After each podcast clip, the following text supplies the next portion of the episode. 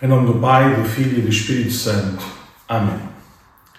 Então estamos já no sexto dia desta novena que nos vai conduzir até o Natal e hoje vamos voltar o, nosso, o nosso olhar novamente sobre um rei, um rei da linhagem de David. O, o rei que vamos falar hoje é o rei Jeconias, é assim um nome pouco, pouco conhecido, mas era, era rei em Israel quando Israel foi deportado para o exílio da Babilónia.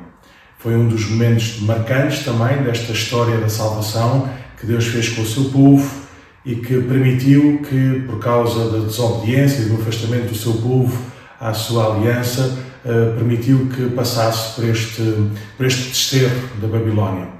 Eh, por isso, convém olhar também para a história toda de, de, dos homens, a história toda do povo de Deus, para, nos, para percebermos e para não esquecermos que, que mesmo a nossa história é marcada por, eh, porventura, acontecimentos infelizes, consequências das nossas más escolhas ou, ou por simplesmente acidentais, não é isso que, que, nos vai afastar de uma forma irremediável de Deus. Então, quem é este Jeconias? Jeconias foi, foi rei durante, durante pouco mais de três meses. Sucedeu ao seu pai, Joaquim, uh, tinha cerca de 18 anos, quando o rei Nabucodonosor da Babilónia invadiu Jerusalém e, e, e colocou todo o seu povo uh, no, no, exílio, espalhado pelo, pelo exílio da Babilónia.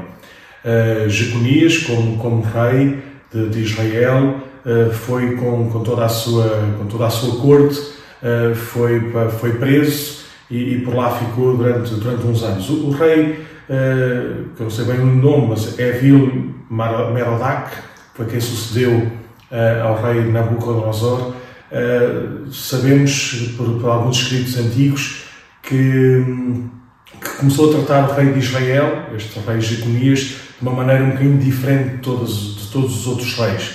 Não já preso, não já cativo, não já humilhado, mas cuidado com um certo, com certo respeito e até com uma certa providência.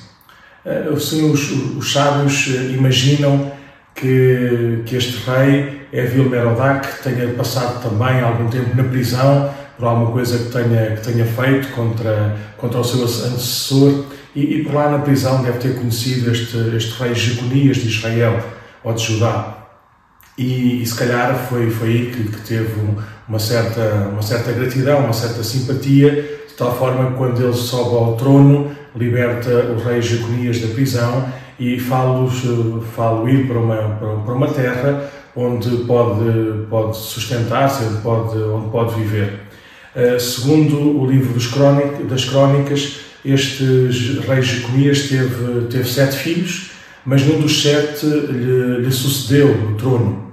Nós sabemos que quando ele saiu de, de Judá, quando saiu de Jerusalém, o rei Nabucodonosor colocou o seu tio, uh, o tio de Jeconias, como, como rei de, de, de, Judá, e não, não seria ele, com certeza, o que estaria na linhagem, uh, mas os, dos filhos de Jeconias não, não, não fizeram parte dessa genealogia de Jesus. Sabemos pouco, então, sobre este, sobre este rei, a não ser ter, ter ficado com esta marca de ter sido ele o último rei de, de, de Judá antes do, do exílio da Babilónia. Então, o que é que nós podemos uh, aprender ou refletir com ele com o seu exemplo, com o seu marco na, sua, história da salvação para nós neste, neste Natal? Em primeiro lugar, não, não, não sei se, se, este ano correu assim tão bem, ou se estes últimos anos têm, têm corrido assim tão bem segundo os nossos pressupostos. Uh, não sei se, se, a nossa relação com Deus está firme, estável, cheia de vigor, de entusiasmo, ou se calhar uh, fomos fazendo outras opções uh, se calhar uh, atarefados com tantas outras coisas que não são, que não são essenciais e, e porventura podemos sentir um bocadinho mais, mais longe ou até sentirmos abandonados por Deus. Uh, que não seja que a gente possa viver isso, com certeza, mas possa viver isso em Deus. A gente saiba que a última palavra não é, não é solidão, não é morte, não é o desterro, mas eh, é sobretudo a misericórdia de Deus que sempre nos acompanha, permitindo que a gente possa, possa viver e possa sofrer também consoante as nossas, as nossas más opções ou aquilo que faz parte também da nossa, da nossa vida, da nossa, da nossa existência. Depois este, este desterro da Babilónia foi na história do, do povo de Israel um momento marcante, um momento de quase de jubilar, um momento de, de um certo reset, de, de, voltar ao princípio, de voltar ao fulgor original, de, de restabelecer essa confiança, essa aliança deste pequeno povo de Deus eh, com, com o seu Senhor, com o seu, com o seu Deus. Eh, por isso que também estes momentos, às vezes difíceis que a gente possa passar, possam servir, com a graça de Deus, com certeza, em comunhão com, com a Igreja, com a ajuda desta, desta família, dos santos de Deus, eh, possa, que estes tempos de dificuldade possam servir então para restabelecer, para voltar ao fulgor original, para, para confiarmos cada vez mais em, em Nosso Senhor. Então, que este tempo de Natal, um tempo com certeza marcado pelo, pelo júbilo, pela alegria, mas às vezes também com estas, com estas sombras, com estes vazios que, que cada ano, que cada, cada momento às vezes pode trazer, que esta figura de Jeconias nos, nos ensina a viver tudo, a viver também estes momentos mais difíceis, mais sombrios, mas com, com esperança em Deus. Pai nosso que estás nos céus, santificado seja o vosso nome, venha a nós o vosso reino, seja feita a vossa vontade, assim na terra como no céu. O pão nosso cada dia nos dai hoje, perdoai-nos as nossas ofensas, assim como nós perdoamos a quem nos tem ofendido. E não nos deixeis cair em tentação, mas livrai-nos do mal. Amém. Ave Maria, cheia de graça, o Senhor é convosco.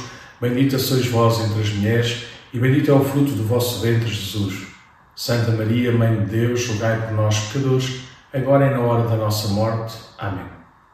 Glória ao Pai, e ao Filho, e ao Espírito Santo, como era no princípio, agora e sempre. Amém. Em nome do Pai, do Filho e do Espírito Santo. Amém.